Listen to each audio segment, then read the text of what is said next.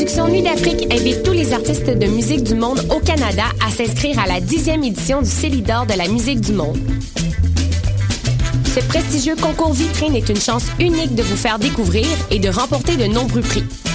Vous avez jusqu'au 15 décembre 2015 pour soumettre votre candidature. Faites vite, les places sont limitées. Pour plus d'informations, stylidor.com. T'invite à son assemblée générale extraordinaire. Il sera discuté et voté la bonification de 25% de la cotisation automatique non obligatoire. Pourquoi se déplacer à cet âgé? Pour l'émancipation et la pérennité de Choc et de ses projets. Ce vote ne peut se produire qu'une seule fois à tous les quatre ans. Ta voix est importante. Tous les étudiants inscrits peuvent voter à cette assemblée. Sois présent le mardi 1er décembre à 12h30 au local AM 050. Toutes les informations sur choc.ca. Vous écoutez Choc pour sortir des ondes.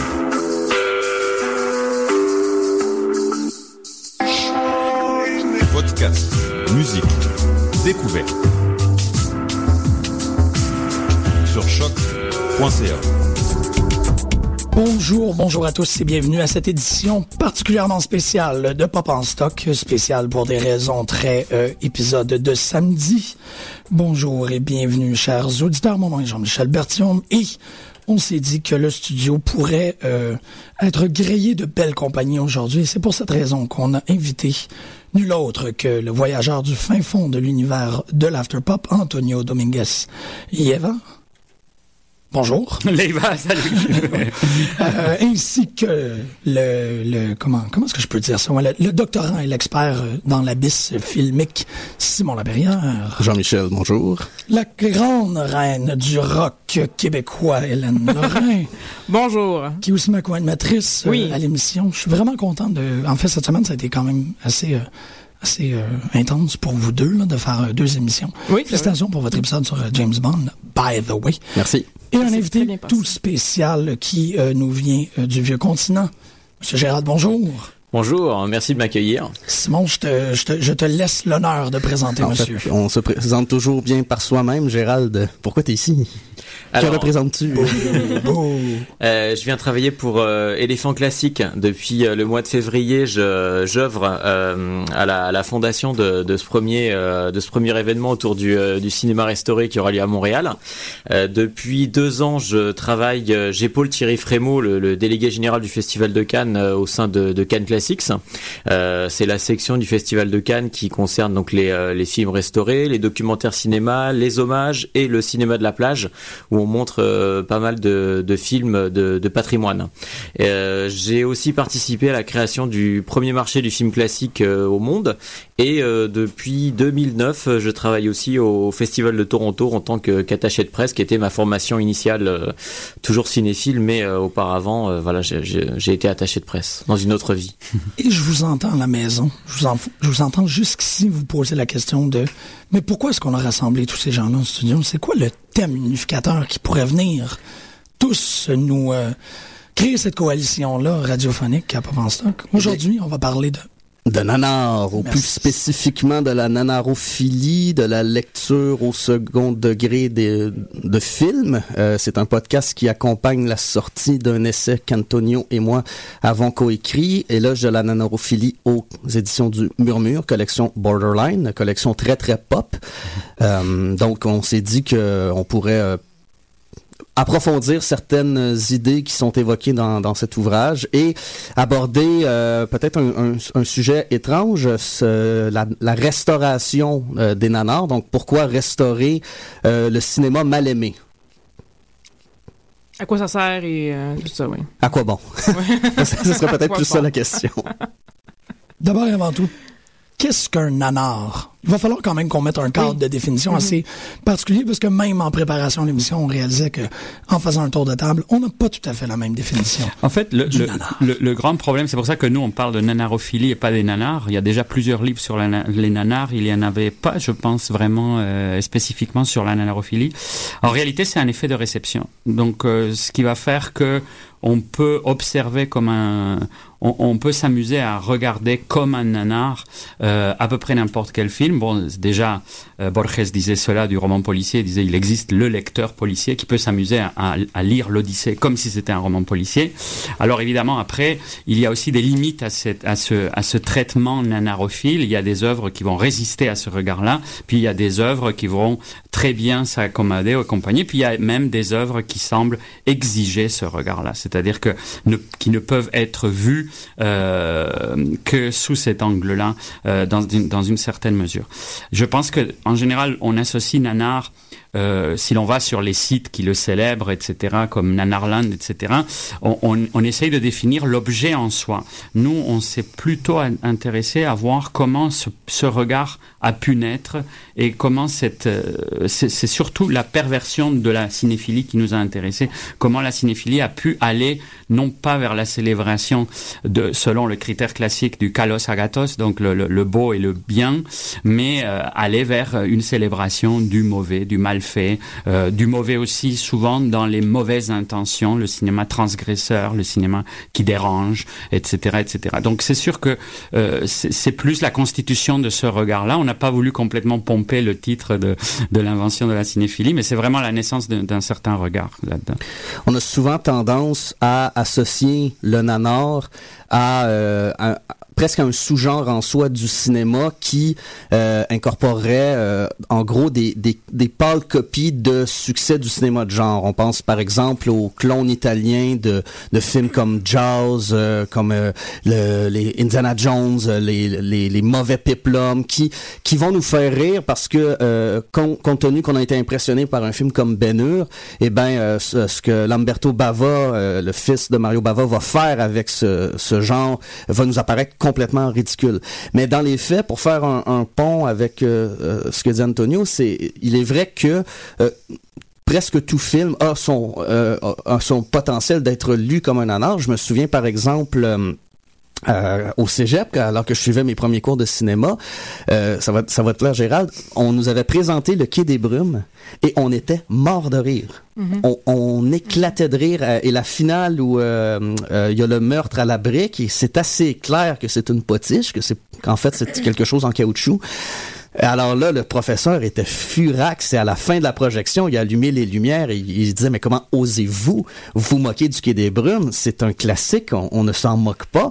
Mais dans les faits, si on, on, on, on se tourne vers peut-être une sorte de démocratie de la, de la cinéphilie où toute lecture s'avère juste, on n'était pas du tout dans le tort de s'en moquer. Et ce, ce phénomène-là que j'ai toujours gardé en mémoire parce que euh, nous, en sortant de la, de la classe, on, on, on, défendait notre position en disant non, non, c'est ridicule comme film, les, les, acteurs sont pas très bons. Euh, D'ailleurs, je l'ai revu plus tard, le Quai des Brumes, et ouais, à la fin, j'ai pu m'empêcher de rire, mais à cause de ma de mon expérience de premier visionnement, euh, je crois que c'est justement c'est ça, c'est intéressant de noter euh, tout film. Euh, dépend de la perspective du spectateur. Le, le style d'époque, le style d'époque est très, est très, est, est, un des facteurs du devenir nanar puisqu'il se ridiculise très vite les conventions d'une époque.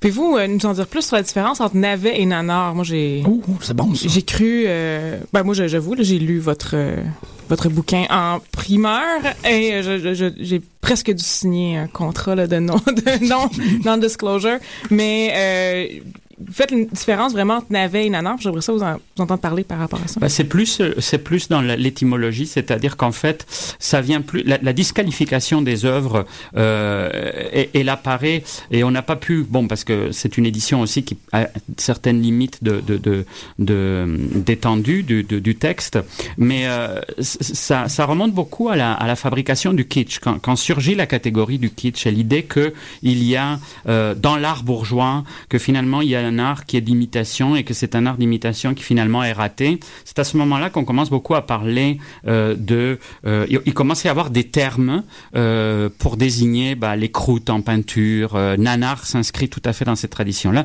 Et un navet aussi, un, four pour... Enfin bon, beaucoup de, beaucoup de termes comme ça très péjoratifs, parfois gastronomiques, pour désigner quelque chose qui, est raté. Donc le, regard qui va être posé sur le mauvais cinéma va être très marqué par déjà la délégitimation légitimation d'autres œuvres dans d'autres dans d'autres arts. Mais mais est-ce que un nanar est un film avec une intentionnalité différente que celle du navet? Est-ce que le navet est un film qui échoue euh, par absence de, là, je veux pas dire de moyens, mais par absence de moyens ou de talent ou de, de contexte sociopolitique. Et le Nanar serait peut-être plus un film qui a une, une un fanaria qui est orienté vers une lecture haute? Est-ce qu'il y a véritablement une distinction? Moi, je pense que quand on se place du point de vue de la réception, on échappe un peu à l'essentialisme des œuvres. Parce que je pense que ce serait très difficile. Bah, c'est comme toute la question d'émettre des, des jugements de valeur euh, dans notre époque hyper moderne sur une œuvre. Qu'est-ce qui fait qu'une œuvre est un classique? Est-ce que c'est véritablement des conditions inhérentes à l'œuvre mm-hmm. ou est-ce que c'est un regard institutionnel qui s'est placé sur elle et qui en a fait un canon qui, par ailleurs, change à peu près tous les demi-siècles et il y a des œuvres qui ne sont plus du tout canonique et que personne ne lit. Pour revenir euh, au Quai des Brumes dont on parlait tout à l'heure, euh, c'est vrai qu'il y a le, il y a la réception euh, d'une part du public à, à, un certain moment qui va changer notre notre point de vue, et il y a aussi le, le fait euh, évident qu'on est dans, dans, un genre aussi euh, qui, est, qui, est, très galvaudé, le mélodrame. C'est vrai que pour nous c'est terrible quand on voit les premiers les premières palmes d'or. Si on voit par exemple la symphonie pastorale de, de mais c'est un film qui est terrible. Euh, on est hyper euh, euh, éloigné de, de, ce genre. Le mélodrame c'est quelque chose qu'on ne pratique plus beaucoup. Il y a une espèce d'aspect larmoyant vraiment très fort qui nous détache du film. donc, donc déjà il y a cet aspect-là. Après quand on parlait effectivement de de, de, pas de l'intention, mais de, l'exécution du film à proprement parler. C'est vrai qu'au niveau des effets spéciaux ou de, la violence qui est, qui, qui, est inhérente au film, qui est vraiment dans, dans, les nervures du film, là, ça, ça marche très bien. La tension du film est très bonne. En revanche, c'est vrai que l'exécution est, laisse à désirer, mais ça, Malheureusement, je pense qu'on n'y peut rien.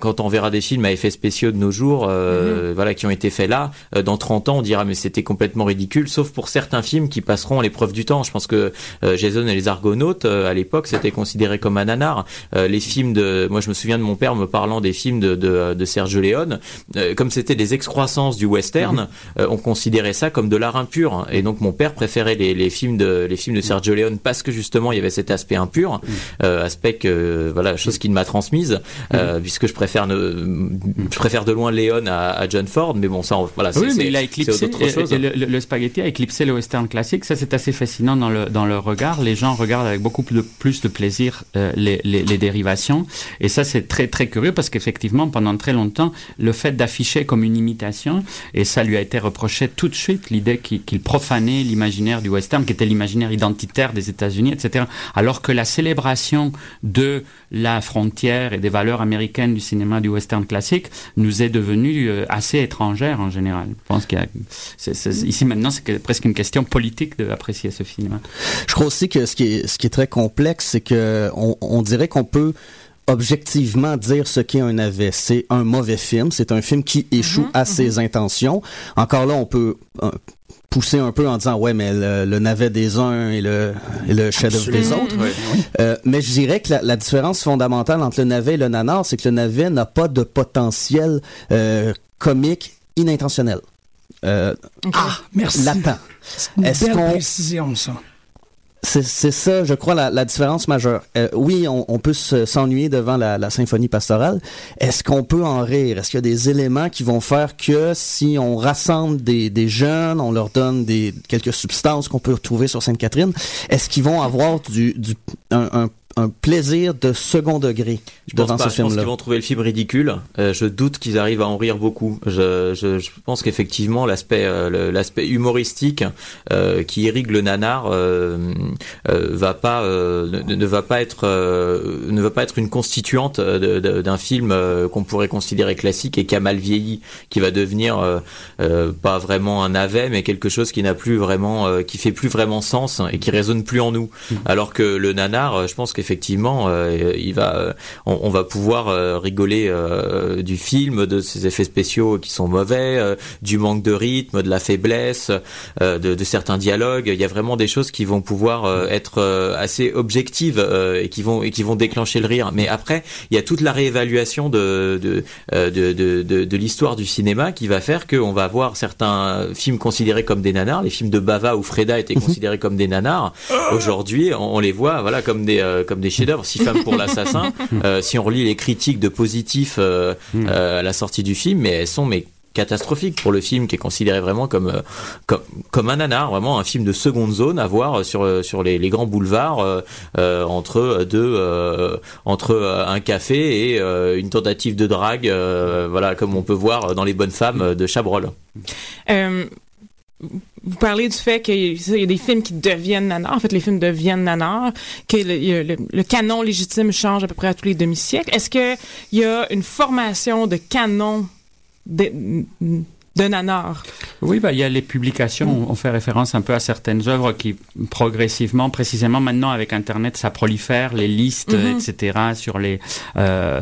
Après, on se rend compte que c'est pour ça que je pense que c'est aussi un regard qui, qui, qui n'est pas fixe.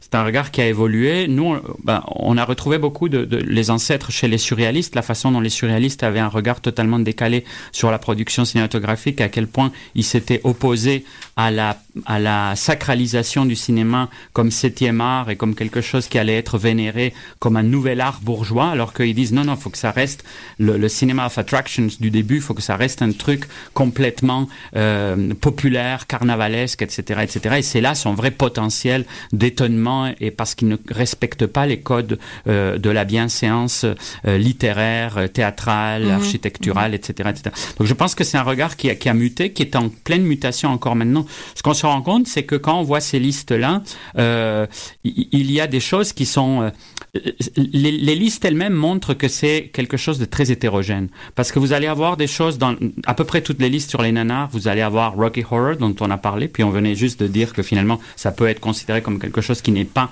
un nanar, mhm, c'est quelque chose qui est qui est déjà lui-même dans le deuxième degré, etc. Ça mhm. correspond beaucoup plus à la catégorie du camp tel qu'il avait été établi dans ces années-là. Il a été conçu de cette façon-là. Mhm. Ceci dit, il, est passé dans le dans le canon. Euh, le, le, canon nanar va avoir certains films d'horreur que d'autres vont considérer au contraire comme des chefs-d'œuvre légitimes du champ de l'horreur. Euh, des mélodrames. En fait, l'outrance, en général, beaucoup tout ce qui est de l'ordre de l'outrance, mhm. que ce soit un style d'époque très marqué, comme ce que tu disais pour le réalisme magique des années 30, que ce soit par, par rapport à des mélodrames très codés euh, des années 40 ou 50, etc. Ça peut prêter. Après, on se rend compte que c'est pas n'importe quel film de cette production-là, qu'il y a quelque chose. Alors des fois, c'est des, des, des, phénomènes d'appropriation avec euh, le, magicien d'Oz, par exemple. C'est un truc qui a été beaucoup parce que il a été remonté avec Pink Floyd, Dark Side of the mhm, Moon. Il mhm. a été refabriqué. Enfin, on voit aussi surgir autour de ça un peu la naissance de toute une culture qui prolifère faire maintenant dans la réappropriation sur Internet, sur YouTube, etc., etc., et, qui a en grande partie euh, à voir avec les premiers euh, fan clubs de nanarophiles, etc. C'est une des expressions et un des devenirs possibles de la nanarophilie. Puis à cet égard-là, je, relance pour une autre question. Euh, au début, tu as dit que c'était les nanars, c'est un effet de réception, mais est-ce que le nanar serait pas aussi un effet de distribution, de circulation? Ben, certains genres, comme on l'a dit tout à l'heure, il y a certains genres qui ont été un peu condamnés à être dans ce genre de limbe ou à être reçu de cette façon-là. Euh, le fait que précisément à un moment donné, euh, tout ce qui entrait dans le fantastique était grosso modo considéré comme quelque chose de mauvais goût, etc., etc. Ça, ça préétablissait un type de réception qui n'était pas celui de la légitimité pure. Il a fallu tout le travail de midi, minuit, fantastique, etc. pour dire attention, euh, des gens comme Freda et tout ça, ce sont des auteurs, ce sont des réalisateurs qui ont choisi le fantastique. Mais la façon dont c'était distribué est déjà les, sous-genres, par exemple, en Italie, tout le phénomène, les filons et donc les filons, mhm. le fait que on décline à, l'infini le moindre succès euh, bah, hollywoodien, donc euh, que ce soit le peplum, que ce soit les films de commando, Rambo, etc., etc., les, trucs d'attaque euh, animale, les trucs de catastrophe, tout ça, bah, ça a donné lieu chacun à 15, 20 minimum films, des fois des grands cycles de 200, 300 films en une période très courte. Alors c'est sûr que là, la façon dont c'était fait vraiment à l'arrache, dans une sorte presque d'automatisme, là encore un peu surréaliste. Certains de ces films étaient bouclés en un temps record, etc. Et du coup, bah, ça, ça, ça, ça laissait surgir cette sorte de côté involontaire où il fallait qu'on fasse tout avec des petits bouts de ficelle, puis qu'on fasse. Imaginez qu'ici, on est dans une navette spatiale. Si, si on était dans un film italien, ce serait tout de suite parfait pour une navette spatiale. Le studio de choc. Ben, je crois aussi qu'il n'y a pas de réception sans distribution, mm. surtout avec le mm. cinéma. Euh, Gérald, tu parlais du cinéma des grands boulevards et je pense que le, la salle où les films étaient vus avait un immense impact. Par exemple, euh, voir un film au cinéparc dans- où on va Oui. pas forcément voir le film. Tu sais, si on y va avec une fille, bien souvent les intentions sont autres parce qu'on est seul dans la voiture ou un garçon. S'il vous plaît. Euh, euh, je pense aussi que voir euh, voir un film au, Festival de Cannes ou ensuite dans une petite salle de quartier euh, où euh, encore là c'est c'est plus des refuges de, de, de paumés. On, les, les récits de Frankenenlotter sur le 42nd Street là-dessus sont absolument extraordinaires. On se rend compte qu'il y avait toute un, un- une sorte de cosmopolisme de la salle de cinéma qui, qui n'était pas dans le culte du film nullement. Euh, je pense que ça joue beaucoup là-dessus et compte tenu que c'était euh, des principalement du cinéma d'exploitation qui était euh, présenté dans, dans ces salles-là, il me semble que euh, c'est à partir de là que le, le- qu'un certain cinéma est associé euh, à la nanarofini. Et Il y a une extraction quand même de, de, de tout ce cinéma, de tout ce pan du, du cinéma euh, de, de genre d'exploitation qu'on a découvert pour la plupart après euh, la, la fermeture de ces salles ou la disparition en VHS pour la plupart d'entre nous, après en DVD et maintenant en Blu-ray. Donc c'est là qu'on arrive à des, euh, à des éditions incroyables de films qui sont considérés comme des films de seconde zone, voire des nanars, qui sont euh, restaurés. Blue Underground par exemple euh, aux États-Unis fait des restaurations incroyables de films qui ont été considérés comme des nanars pendant des années, euh, et alors qu'on a des, des chefs-d'œuvre du, du cinéma, euh, voilà, euh, slovaque, euh, russe, qui sont laissés à l'abandon. Et à côté de ça, on va pouvoir avoir des films considérés comme des nanars, qui vont être dans, dans des euh, dans des éditions magnifiques, des éditions de prestige. Et- Euh, et, et donc la, la réception à nouveau change parce que entre l'atmosphère de la salle euh, où il y a euh, tout un, un- une, une portée collective et puis euh, après effectivement euh, voilà voir un film avec un clochard à côté c'est quand même quelque chose d'assez euh, d'assez incroyable. Mort. Euh, Joe Dante raconte qu'un- qu'une fois, il était dans un cinéma et il était à côté d'un gars qui était mort. Il s'est Ah, rendu oui? compte à la fin du film. Ouais, ouais. Non, non, c'était carrément fou, le, le, le Groundhouse, là. C'était, bah, c'était très connu parce que c'était des endroits ouverts 24 heures sur 24. Et donc, à New York, c'était des endroits parfaits. Il y avait une sortie, puis il y avait souvent des, des sorties de secours. C'était parfait pour arriver, les gens, les dealers, etc., etc. Ils entraient, ils sortaient, etc. Les gens dans les toilettes, ils faisaient vraiment la queue pour se faire euh, sucer, etc., etc. Enfin, c'était très, très trash comme, comme scène. C'était une scène un peu prostibulaire, un peu tout ça. Donc, tout ça faisait partie du, du, du phénomène dans charme. Robin Boogie, dans euh, un des numéros de Cinema Sewer, raconte son expérience d'aller dans une salle, dans l'une des seules salles pornographiques à Vancouver. Il explique que dépendamment de la place que tu occupes dans la salle, tu envoies un signe aux autres spectateurs. Si tu es assis dans le fond, c'est que tu vas acheter ou que tu vends de la drogue. Si tu es au milieu, tu veux regarder le film. Et si tu es en avant, ben tu veux faire ton propre film. Est-ce qu'il parle euh, par hasard de comment on apprend ces codes-là? Parce que, ma foi. Euh, Sur le tas, moi, j'imagine. Ouais. ce genre de- Je crois qu'on apprend vite en fonction de l'endroit où on se trouve et des, des gens qui vous accueillent euh, si vous êtes au bon endroit ou pas en fonction de ce que vous voulez faire. hein. Moi, j'ai connu curieusement quand j'étais petit. C'est comme ça que j'ai été initié au cinéma. Et euh, en fait, il y avait c'était pas c'était des, c'était des sortes de grindhouse mais c'était pas exactement les grindhouse de de, de, de, de New York. Mais c'était euh, des- du, du cinéma ininterrompu avec trois films dans la même journée qui repassaient etc donc ça j'ai connu ça et, euh, et j'adorais ça. Et puis, ce qui est très curieux, c'est que c'était un pêle-mêle incroyable parce que t'avais, t'allais, il y avait des films comme Cannonball, etc., des trucs du circuit très exploitation. Puis à côté de ça, t'avais des Hitchcock, t'avais des Louis de Funès, t'avais des les Panthères Roses. Donc j'ai tout vu ça dans une sorte de de de, de mix mass complètement fou. Mais je pense que moi, c'est clair que c'est comme ça que j'ai appris le cinéma, c'est-à-dire une sorte de truc où il n'y avait pas d'a priori sur que tiens là ça va être un chef-d'œuvre de Hitchcock et tiens là ça va être un truc de merde. C'est vraiment on Mélanger. voyait mélanger. Les gens finalement c'était encore très vivant les salles en Espagne à cette époque-là. C'est vrai que les gens mangeaient, parlaient. Bon c'est clair qu'il y avait aussi des trucs qui se passaient. Moi j'étais petit, je me rendais pas compte, mais c'est évident qu'il y avait des trucs qui se passaient un peu partout. Mais en même temps le le le le, le côté vivant faisait que quelqu'un comme Hitch- enfin qu'un film de Hitchcock pouvait être mis à l'épreuve de ce regard qui n'est pas sacralisateur et je pense que c'est c'est en soi aussi très intéressant. Je pense que ça, ça a été récupéré avec euh, notre expérience de la télévision. Euh, D'une part parce que on sait bien, euh, c'est euh, Serge Grunberg qui disait sur euh, Vidéodrome que le, le, salon c'est le lieu de l'intimité. Et c'est vrai pour le pour le nanarophile parce que là on peut rire aux éclats de Citizen Kane sans déranger personne. Et le, le film par la malléabilité du support vidéo, on peut en faire ce que l'on veut. On peut rembobiner la scène qui nous a fait rire, on peut skipper les passages qui nous intéressent pas. Euh, donc, je pense que là, on, on, on, on tombe dans le, le registre de la, la, la, la, la, de la possession complète du film. Et ça, c'est très important pour pour pour le nanarophile. Euh, je pense que la réception au second degré apporte un sentiment de, puis on va pas tomber dans des, des délires freudiens, mais de supériorité par rapport à l'œuvre. Je peux en faire ce que j'en veux, j'ai le droit d'en rire. Et ça, c'est beaucoup plus, euh, parfois c'est plus agréable de le faire sans avoir le, le regard euh, de l'autre qui, qui va nous donner un coup de coude dans la salle en disant eh, peux-tu te la fermer? J'ai envie de me j'ai envie de me concentrer sur ce qui est présenté mais en plus de cela euh, une expérience de la télévision qui se perd maintenant avec le streaming, c'est qu'on a, on a longtemps été esclave de ce qui était présenté à la télévision, donc il n'y avait pas vraiment de filtre. Euh, moi, je me souviens euh, des étés où à TVA, à minuit, il passait un film, et euh, je regardais à tous les soirs. Et c'était n'importe quoi. Là. Il y avait aucune logique éditoriale dans la, sélection des films. Et, et, donc, ça, ça créait ce même type de confrontation-là où une journée, on pouvait voir un film d'horreur. Le lendemain, là, c'était un John Ford. Le surlendemain, euh, une comédie pour adolescents. Je me souviens même, par exemple, euh, une soirée où j'allais... Euh, euh, manquer le film pour euh, X raisons, je revois dans le téléhoraire, tiens, un film d'horreur italien, j'adore le genre, Les damnés de Visconti. Oh. J'étais persuadé à cause du titre que c'est un film d'horreur italien et euh, quelle a pas été ma, surprise et aussi ma déception de me rendre compte, ok, bon, c'est pas un film d'horreur, mais c'est italien, il y a des nazis, mais c'est pas un nazi exploitation, mais j'avais quand même regardé jusqu'à la fin.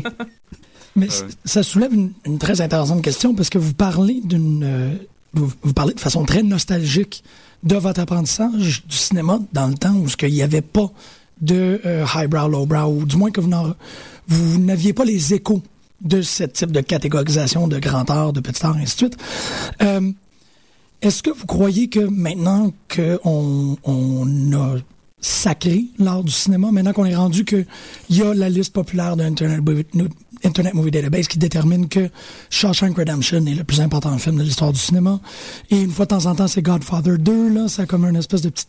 Attends que Star Wars épisode 7 sorte. ouais, on va avoir une nouvelle entrée 90. Non, mais euh, oui, mais c'est ça, mais c'est un très bel exemple ce que tu dis, parce que quand Dark Knight, euh, le deuxième Dark Knight est sorti, immédiatement dans la première semaine, il y avait, il y avait déclassé tout le reste. Et là, bon, tranquillement, ça s'est normalisé au fil des mois. Est-ce que cette idée-là de faire la liste compréhensive et exhaustive du classique force le cinéphile en quelque sorte d'aller explorer l'autre côté du miroir. Est-ce que la, la nanorophilie en quelque sorte est une réaction à ce type, euh, à cet archétype, si on peut dire, post-cahier du cinéma, grand art, grande œuvre, et là, tu as toute cette, euh, toutes ces, ces cinéphages de l'autre côté qui font non, non, non, non, non, non, allez voir X, Y, Z. Vous pouvez aller chercher autant de qualité euh, en termes de, public ben, à The Room qu'à Citizen Kane. Est-ce qu'il y a une réaction? Euh, là, euh, en ayant parlé, les ayant invités pour un cours, les gens du douteux, où ils ont présenté la doutologie précisément et ils s'expliquaient pourquoi ils avaient cette passion. C'est un collectif ici à Montréal important qui, qui vénère un, un, un, presque une époque en réalité, les années 80 en général. Puis, bon, à partir de là, il y a beaucoup d'autres choses. Mais ce qui était assez intéressant, c'est que Tommy, lui, il disait précisément que il y a tellement de manque d'inventivité dans le cinéma mainstream en général que contemporain en ce moment. contemporain qu'à peu près n'importe quel film qui n'est pas prétentieux mhm. par rapport à ces codes-là devient une sorte d'expérience à la fois un peu libératrice des, des conventions et puis aussi euh, donne des idées. Moi, je pense que ce n'est pas un hasard si la plupart des réalisateurs, beaucoup de réalisateurs intéressants en ce moment, euh, on sent bien qu'ils sont passés par l'éducation aussi nanarophile, c'est-à-dire qu'on sent que c'est un peu des omnivores du cinéma et que c'est pas nécessairement des gens qui n'ont vu que le canon classique, etc. Puis probablement pas euh, le, le, le, le, canon de la popularité mainstream. Donc je pense que ce, que beaucoup de gens recherchent dans, dans le cinéma bis, etc., c'est précisément l'idée de retrouver des moments d'étonnement par mhm. rapport à des choses. Je, pense que c'est vrai qu'avec Nanar, par le terme lui-même, on, on, va beaucoup du côté de l'humour et du côté de comme, comme réaction, mais je pense que dans l'histoire un peu de comment ça s'est fait, euh, il y a eu beaucoup, euh, précisément dès les surréalistes, euh, à cet humour était associé la possibilité d'une sorte d'émancipation imaginaire, de, de, voir des choses qui sont très, bah, le phénomène un peu what the fuck, le quoi, qu'est-ce que c'est que cette mhm, mhm. histoire que tout à coup il y a un poulet qui se met à marcher puis parler avec je sais pas quoi. Enfin bon, ce genre de moments qui sont le vrai moment de bonheur d'une anarophile. C'est pas juste aussi on aurait une image un peu fausse en pensant que c'est juste un peu le côté Beavis and Butthead qui est en soi une parodie du de la nanarophilie. C'est juste des gens qui sont là, ah c'est con vraiment les mecs, ils ont un sandal puis ils ont une montre puis ils ont pas compris qu'à l'époque romaine il y avait pas de montre, euh, etc. Donc c'est pas c'est pas exactement ça. Disons que Là aussi, c'est une cartographie qu'on pourrait faire, mhm. mais nous, ce qui nous a intéressé, c'est un peu la dynamique du regard. Comment est-ce que ça, on a pu créer un autre regard parallèle à celui de la cinéphilie mhm. classique?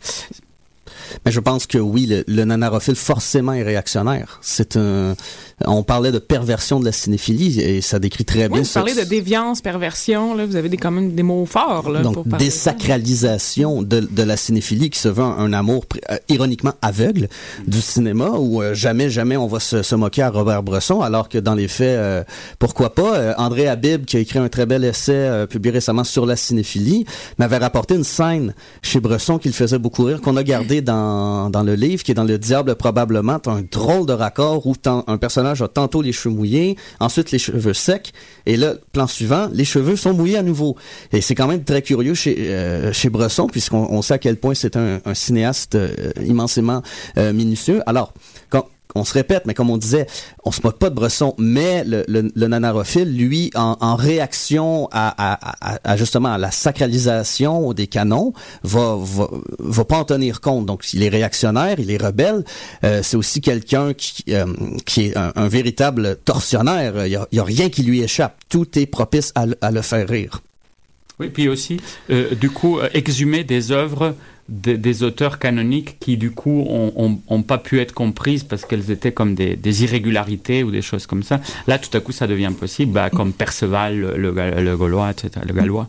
Donc, c'est des archivistes aussi, en quelque sorte, des gens qui voient le, le le plénipotentiel du Etewaf, le Everything That Ever Was Available Forever, et qui font comme, ben là, maintenant, YouTube euh, produit 60 heures de visionnage pour chaque heure hmm. euh, dans le temps réel. Donc, il, y a une boucle infinie. On va aller investir cette boucle infinie-là. Donc, en même temps, comme on en parlait, on, on a placé correctement les pièces. Les avancées technologiques permettent la nanarophilie. Oui, oui, oui. Je pense que une des choses qu'on disait, par exemple, dans la, révolution du, du, VHS, qui a été importante aussi dans le mode de consommation privé, c'est la sociabilité privée. Je pense que tu disais par rapport aux substances, ça a été très important. C'est clair que ça a été très pothead à un moment donné, la, la, la nanarophilie. Puis bon, ça aussi. Ça l'est encore à ce jour. Oui, oui, ça l'est encore. non, mais c'est clair. Non, et puis moi aussi, ça a été, ça fait partie aussi de l'initiation dans tout ça. C'est que c'est clair qu'à un moment donné, ce qui est rigolo, c'est d'avoir ce type de soirée où tout le monde s'éclate autour d'un film. Et, à ce moment-là, c'est un peu un test de mettre un film à l'épreuve de ce regard-là, précisément. Est-ce qu'il peut être, est-ce qu'il y a des effets de sens qui sont nouveaux, qui, qui, peuvent surgir? Et c'est là où c'est clair que des gens se sont amusés pendant des heures. Bah, c'est ça avec le magicien d'Oz, avec euh, avec toutes sortes de, avec toutes sortes de, classiques qui ont été vus non pas dans le sens du récit tel qu'il prévoit être consommé, mais qui l'ont vu en détournement en regardant des codes aussi. Ça ça a été beaucoup le chercher d'autres codes de compréhension, les présenter comme des allégories gays ou des choses comme ça. Ça c'est mmh. sûr aussi que ça a contribué à ajouter de l'ironie sur des figures très autrement qui aurait pu être vu comme tout simplement très, très dépassé. On, évoquait tantôt le, les, drôles hasards de, la, de la restauration où, euh, Gérald, tu mentionnais que c'est quand même curieux qu'il y a de, des grands films qui sont toujours... Euh, euh, Exactement, qui sont nullement disponibles aux, cinéphiles, alors que des, des films qu'on se dit qui, devraient, qui gagneraient à être relégués aux oubliettes ont droit à des éditions dignes de, de Critérion. Euh, cette année, par exemple, c'est il se passe quand même quelque chose de très curieux. C'est d'une part, la Cinémathèque française est en train de travailler d'arrache-pied sur une restauration du fameux Napoléon d'Abel Gans, le montage de 6 heures, qui va être une, euh, une restauration fantastique. On se bat pour enfin pouvoir voir The Other Side of the Wind d'Orson Welles. Et pendant ce temps, euh, Synapse nous sort Manos, The Ends of Fate, euh, restauration qui a été présentée à Fantasia, qui est absolument magnifique, où enfin on voit des détails qui nous étaient, euh, qui nous étaient invisibles auparavant sur les copies VHS, comme par exemple, mais, les détails étant le zipper des costumes, le fait que le, le pauvre chien a visiblement peur. C'est un chien qui est paniqué, on le voit dans ses yeux. Auparavant, ça, on, on pouvait pas parce que la, qualité était trop mauvaise. Et donc, bon, pour, pour, les nanarophiles, c'est super. On peut, on peut revoir le film et le soumettre à nouveau à une nouvelle perspective nanarophile, puisque là, il y a des éléments qui, euh, qui surgissent à l'écran qui auparavant n'étaient pas perceptibles. Mais ça soulève le débat. À quoi bon? Euh, on arrive toujours au même euh, à ce dont on parlait au tout début, c'est l'impureté du cinéma, puisqu'on a Napoléon qui est une œuvre de prestige, qui va être qui est restaurée par la Cinémathèque française, voilà le temple de la cinéphilie. Donc ça va être, euh, ça sera peut-être à Cannes, à Lyon, dans, dans, tous ces, à Bologne, dans, dans, tous ces festivals du cinéma restauré où il y a une, une patine, un cachet qui est apporté aux, aux, aux œuvres qui comptent. Et à côté de ça, est-ce qu'il y a un marché pour que beaucoup de gens aillent voir le Napoléon de 6 heures d'Abel Gans mhm. euh, par rapport à un film euh, qui est considéré comme un navet, mais qui va marcher en Blu-ray, en DVD, qui sera en qui, qui va être vendu aux chaînes de télévision, que toi, moi, euh, toi, on va aller voir parce qu'effectivement, ce sont des films dont on a un souvenir assez profond, assez marquant, et quelque chose qui nous a plu à en donner, et on sera peut-être une bonne cible pour pour acheter. Euh, donc on en revient à l'économie du cinéma euh, par rapport euh, à des œuvres prestigieuses et des œuvres de seconde zone, mais qui par un autre côté alimente toute la toute la production cinématographique comme la VHS inondait le, le, voilà les, les vidéoclubs et, après effectivement entrait dans, dans, la dans, dans, la sphère de, de l'intime. Et on voyait on a vu je, suppose ici à cette table plus les Cronenberg en VHS plus les Romero en VHS voilà les, les films qu'on pouvait pas voir normalement et que les euh, les loueurs de, de, VHS refusaient de, de, vous louer et que euh, les parents euh, vous louaient sous le manteau par rapport voilà à des Visconti par le Guépard je l'ai vu bien plus tard j'ai vu Romero bien avant je pense que je suis pas le seul dans ce cas-là mais parce que y a, je pense que là on en revient à l'économie du cinéma et donc au marché et puis toujours pour moi ouais il y a vraiment cette cette idée d'impureté du cinéma ce, ce côté voilà l'œuvre dans toute sa splendeur et puis à côté de ça bah, le cinéma il y a quand même un côté euh, euh, plaisant. On a envie de, de, de, de se faire plaisir. C'est cet art populaire qui, oui, qui rejoint ça. Il euh, y, a des œuvres qui, qui, qui s'en sont fait tout à fait l'écho. Le Ed Wood de Tim Burton, c'est ça qui est assez hallucinant parce qu'au fond, c'est cette immense euh, production, grand blockbuster, qui au fond est la célébration du, mm-hmm. euh, de l'emblème du nanar finalement. Et, et, et, on sent tout l'amour. Je, je, pense qu'on comprend très bien avec Tim Burton, c'est quoi l'amour qu'on peut avoir pour ce cinéma-là, parce que finalement, c'est aussi, ça rejoint, puis ça rejoint beaucoup l'imaginaire nord-américain d'une certaine démocratie, à la fois de la vision et de la production. C'est le côté, ce gars-là, il voulait être Orson Welles, euh, il n'avait pas le talent nécessairement, ou il a en tout cas pas eu les possibilités matérielles, etc., etc.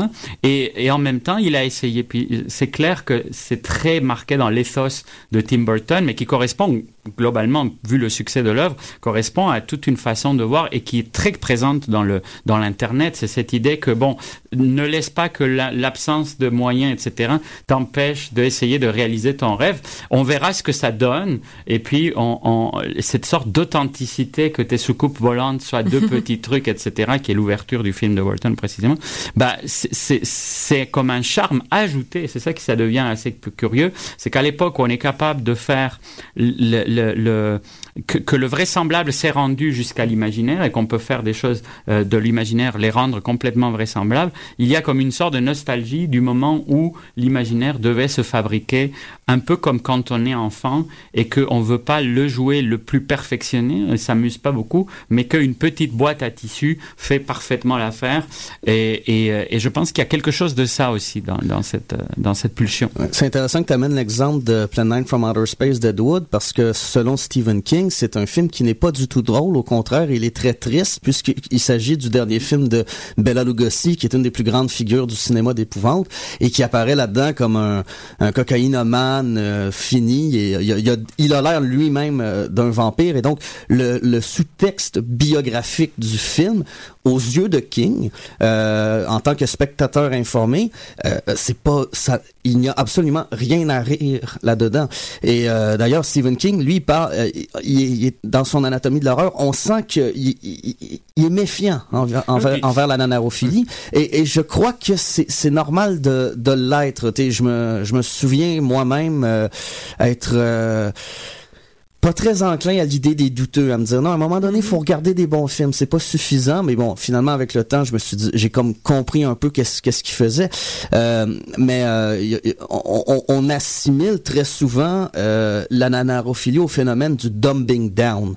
Donc, euh, et, et, ça, j'aimerais savoir, ce serait quoi vos impressions par rapport à, à, à cette critique-là euh, que, que l'on entend souvent sur, euh, sur le culte du mauvais? Bah, c'est ce que représentait and Butthead exactement, puisque c'était à la fois la parodie du dumbing down des Amériques et puis à la fois la parodie de ces gens qui précisément, on le cite un moment dans le livre, ils regardent des vieux films en disant films when people were stupid, parce que c'est des films en noir et blanc, mm -hmm, etc., mm -hmm. comme où les, gens savaient pas faire du cinéma. Malheureusement, on se rend compte que c'est rendu aussi parce qu'on parle de l'archivage, on parle de la panthéonisation, etc. Mais moi, avec les cours de cinéma, je me rends compte que les étudiants ont pratiquement rien vu d'avant.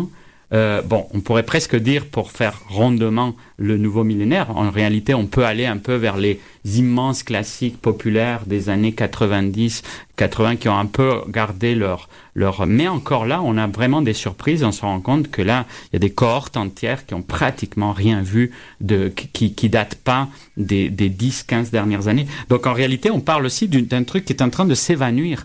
Et, et évidemment nous comme on est tous des grands amateurs de toutes ces choses etc c'est on, on est un peu déconnecté moi à chaque fois je suis surpris.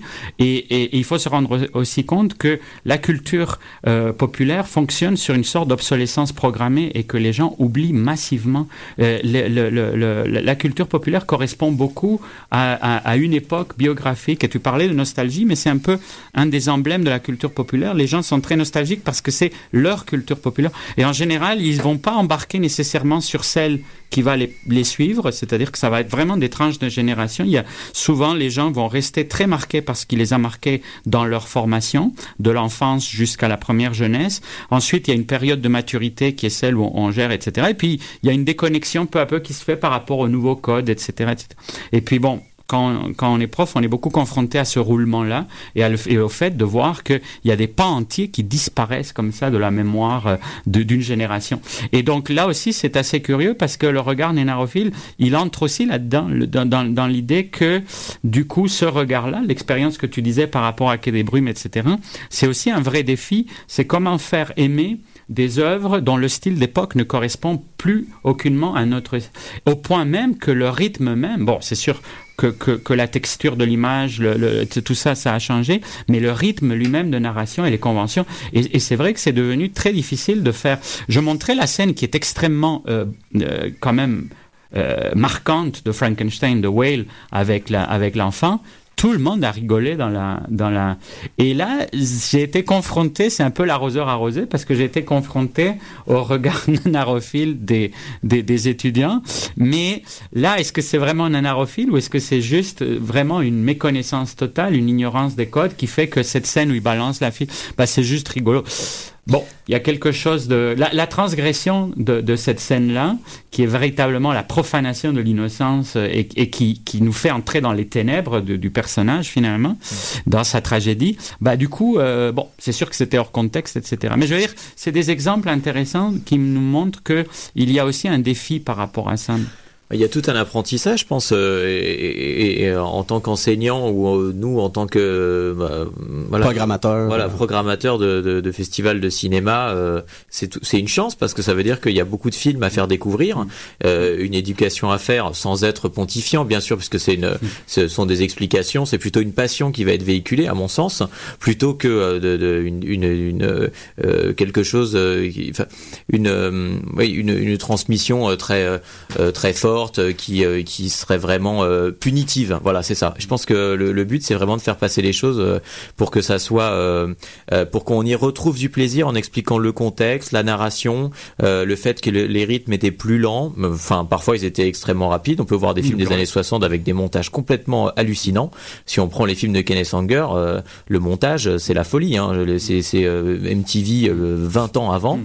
Et après, on retrouve ça maintenant qui va très très vite. Mais sauf qu'on est passé euh, d'un type qui était sur une Moviola à quelqu'un qui est sur un sur un ordinateur. Donc la manipulation euh, physique, pratique, elle est euh, complètement différente. Pour prendre un exemple d'un film qu'on va passer à l'éléphant classique cette année, si on prend l'armée des ombres qui fait 2 heures 2h30 à peu près, le rythme est très lent. on, a effectivement toute une narration explicative, une voix off, et à côté de ça, on entre, comme tu le disais, dans des ténèbres, parce que déjà rien qu'avec l'image, avec ce, bleu gris euh, qui nous fait vraiment passer, on est, dans, un aspect fantomatique du film. Et à côté de ça, euh, on a des effets spéciaux euh, par certains moments qui sont un peu datés, comme dans le, le film Un flic, qui, qui, a été le dernier film de Melville et qui est déjà à l'époque a été moqué parce que les gens considéraient que le, que tout le tout le passage avec le train était risible et c'est ce qui a tué Melville. Enfin, en tout cas, c'est ce qui a tué la carrière du film. Alors qu'à côté de ça, le, le, le flic en lui-même euh, est, purement génial. De long comme d'habitude est, mm. incroyable. L'histoire d'amour est superbe et tout ça a, causé quelque chose qui a vraiment poussé le film de côté pour donner euh, un aspect euh, un aspect nanar au film à un film qui aurait pu être un chef-d'œuvre. Et donc c'est ça qui est euh, c'est ça qui est vraiment dommage. Et je pense qu'il y a une remise en contexte euh, de, de, notre part qui est importante. Et c'est pour ça que je trouve que euh, accompagner les films en festival c'est une grande chance puisque on a euh, on a un aspect ludique. On n'est pas des enseignants. Et du coup ça nous permet on n'a pas cette cette barrière. Et ça nous permet de, de, créer un passage une transmission pour montrer des films et expliquer succinctement bien sûr, mais expliquer pourquoi euh, il y, a des choses qui ont changé, des codes qui ont changé, et à côté de ça, peut-être que ces codes-là reviendront, euh, je sais pas. Mais d'ailleurs, ça c'est intéressant que tu amènes ce point-là parce ça mène à une question que je que je voulais te poser. Euh, nous à Fantasia, on, présente des rétrospectives, mais on peut dire qu'on a deux types de rétrospectives. On a celle des classiques et on, a celle qu'on appelle excentrique. Donc The Reflecting Skin, que je sais que Cannes Classique n'a pas pris cette année. oui, oui, ah! donc qui est un, un film canadien très important euh, euh, dans, dans l'histoire euh, de, de, de, notre filmographie, a été présenté dans un cadre qu'on pourrait dire très très scolaire, très euh, t'es très universitaire alors que Manos au contraire c'était une soirée beaucoup plus festive. Euh, je pense que un, festival de, genre comme Fantasia comme le PIF comme le Fantastic Fest peut se permettre ce type euh, de, de, rétrospective là euh, mais là la, la, question que je me pose c'est euh, si le patrimoine doit tenir compte de toute l'histoire du cinéma elle doit aussi tenir compte de l'impureté du cinéma est-ce qu'on pourrait présenter Manos à Cannes Classics? Je pense pas. Euh, je pense que vraiment, quand la définition même de Cannes classiques sont vraiment les classiques, les officiels de l'histoire du cinéma. On arrive à montrer des choses qui sortent un peu euh, des normes mais euh, c'est plus euh, quand on va travailler euh, voilà avec Marie José Raymond et Claude Fournier sur une programmation éléphant classique que moi je vais pouvoir pousser pour aller dans les marges. Mais parce que les enjeux sont pas les mêmes. Quand Thierry Frémaux va travailler à sa programmation le, le, le, but de Cannes Classics c'est vraiment d'entrer dans, dans, dans l'histoire officielle du cinéma et de refléter cela.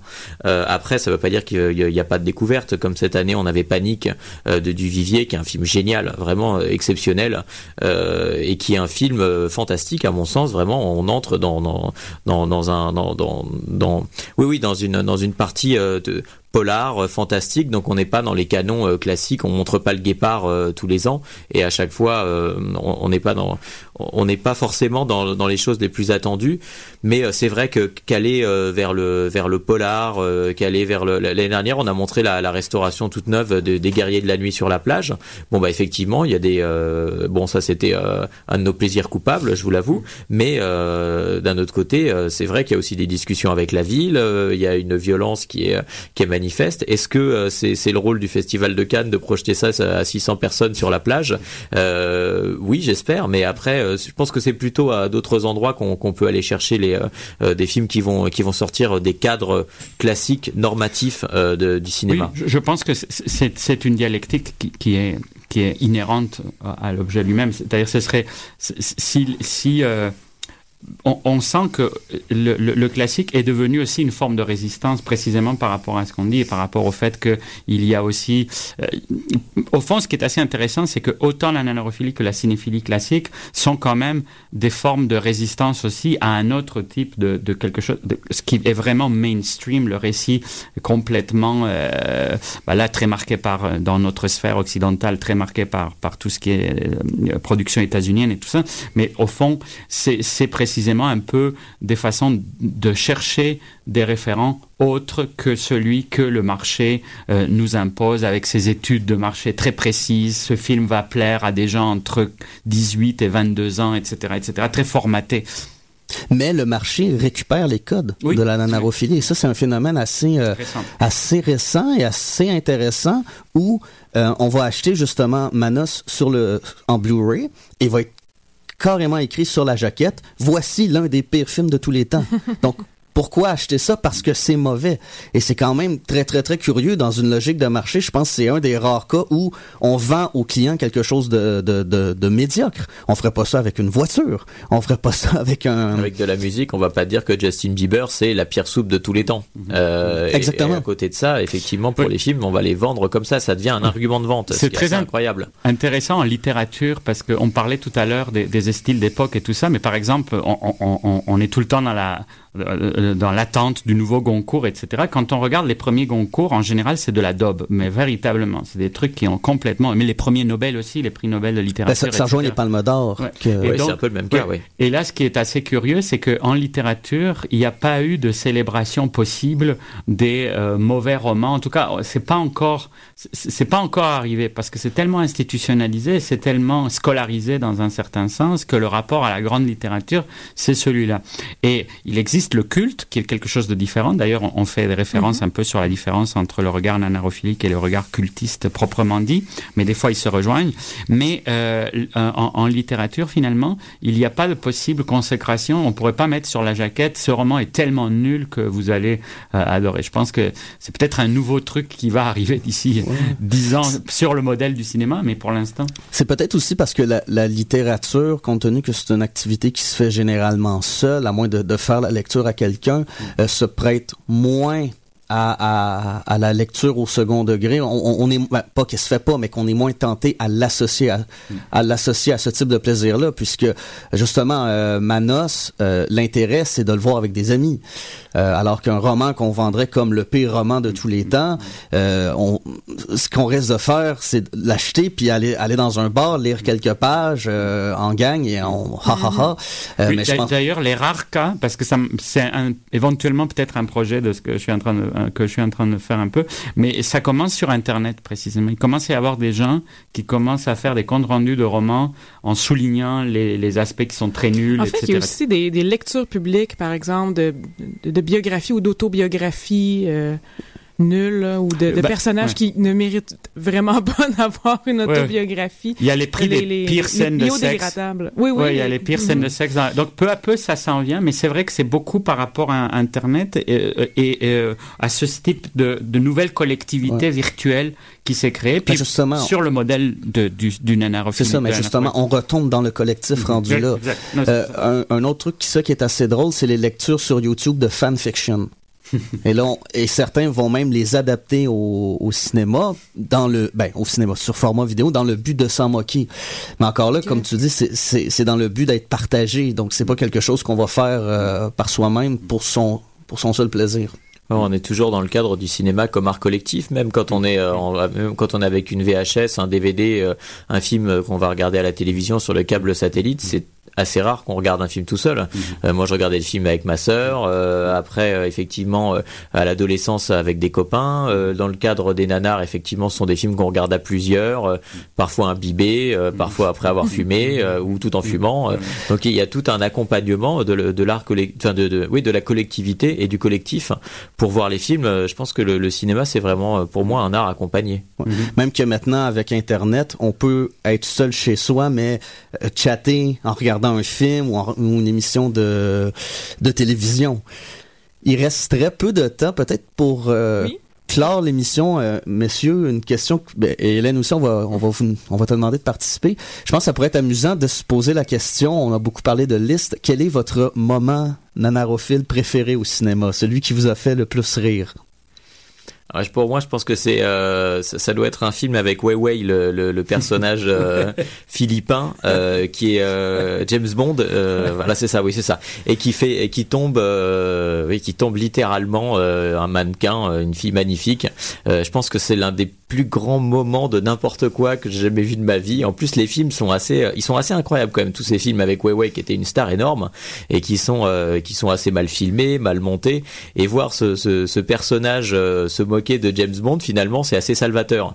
Euh, je vous dis pas que c'est un, film à voir euh, tous les jours, mais en tout cas, euh, il y a une, espèce de, distanciation par rapport au personnage de James Bond et à ce sérieux inhérent à, à, ce, personnage qui est tellement qui peut paraître tellement tellement pesant parfois que, oui je pense que pour moi c'est un des plus grands moments euh, nanarophiles de, mon existence de de, de, de, de cinéphile récemment j'ai eu la belle opportunité de découvrir avec un ami Alling 2 et 3.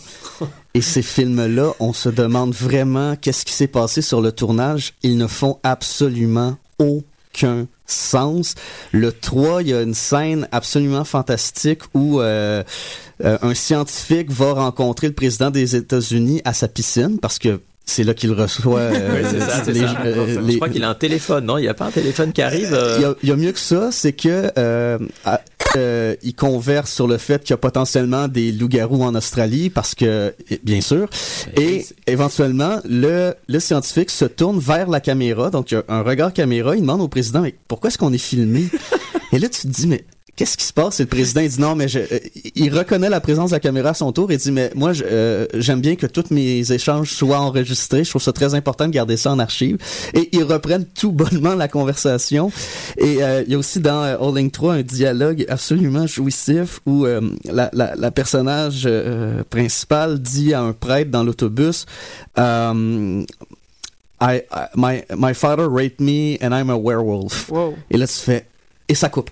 Fin de la scène. tu te dis, mais qu'est-ce que, qu'est-ce, qu'est-ce que c'est que ça? À quoi? En fait, on en vient à la, à la question que le Angry Video Game Nerd se, pose souvent quand il, il, rage devant un mauvais uh-huh. jeu vidéo, qui est le What were they thinking? Ouais, ouais, ouais, il y a personne, c'est ça, il y a personne sur le plateau qui a fait c'est peut-être pas une bonne idée. Mais c'est, là, ça rejoint l'automatisme et c'est pour ça que c'est très intéressant parce qu'au fond, on sent que c'est tout ça qui, normalement, dans une œuvre comme codifiée, etc., aurait euh, passé par des filtres et que plein de gens se seraient penchés sur oui, non, etc. Alors que dans ces œuvres qui souvent, et on rejoint un peu une des questions que tu avais posées, souvent ça tient à, des contextes de production qui sont faits un peu n'importe comment, etc., etc. Et, et, et, du coup, on sent qu'il y a une sorte d'état collectif assez hallucinant. Bon, après, tu as carrément des films où les gens ont l'air d'être partis complètement euh, les uns et les autres, euh, en tout cas très somnambulisques, etc. Et ça, ça contribue à leur, à leur charme. Et toi, Antonio? Bah Moi, il n'y a pas de moment. Enfin, c'est curieux parce que de la façon dont, pour moi, c'est vraiment une nostalgie de, de, deux moments très différents. Et il n'y a pas de, de choses qui, qui, comme de détails particuliers, mais il y a ces moments de quand j'étais petit, puis que, que, que, je, que je voyais ces mélanges, euh, beaucoup les, les, très mauvaises comédies espagnoles euh, qui sont comme des spoof movies, mais, mais vraiment fait avec très peu de moyens, tout ça que j'adorais qui me faisait vraiment hurler de rire. Et puis après, il y a la période où j'étais en rédaction de thèse et où j'avais une vie très Dr. Jekyll and Mr. Hyde, où euh, on sortait tous les soirs avec mes potes et puis on finissait souvent chez moi très tard. Et euh, on regardait n'importe quoi euh, dans la télé. À ce moment-là, la télé espagnole est très très freak, comme vers 5-6 heures du matin. C'est très très bizarre. Et on sent qu'il y a des gens qui s'amusent à dire, on va voir qui est en train de regarder ce truc-là. Et donc, on savait pas c'était quoi le film parce que c'était commencé, etc., etc. Mais il y avait des grands moments de what the fuck factor. Et ça, c'est ce que j'apprécie le plus de, de, de, de, la, constellation de la nanarophilie. On voit que ça irrigue le cinéma à l'heure actuelle. Hein. Tarantino, euh, dans son dernier film, le moment, la toute fin où le personnage euh, euh, donc euh, Django se retrouve sur un cheval et commencent à danser, euh, ça c'est un pur moment où on se demande pourquoi ils ont fait ça. Et le film quand même va aux Oscars.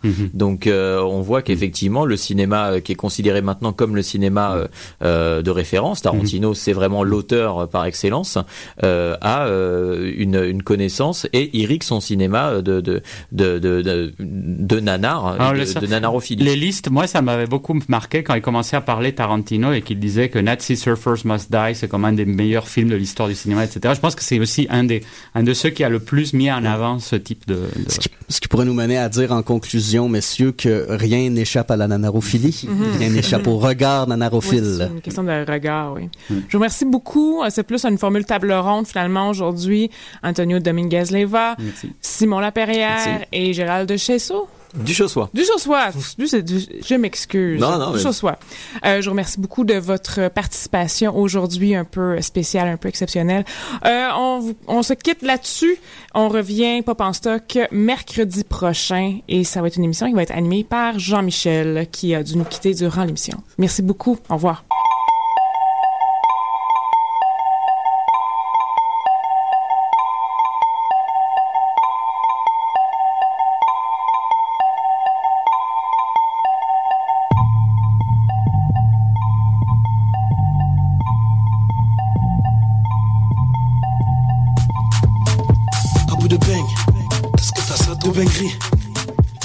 Bengance, est-ce que t'as, est-ce que t'as ça toi? Matibé, t'as ça toi? T'as ça toi? Voilà, t'as ça toi? Est-ce que t'as ça? Justinson, t'as ça toi? la prod. Hey, est-ce que t'as ça toi? T'as ça toi? Est-ce que t'as, est-ce que t'as ça toi? Tu dois longer les murs dans ton car viens pas faire le gros bras ici, on va te hagar. Sinon nous on se plaint pas de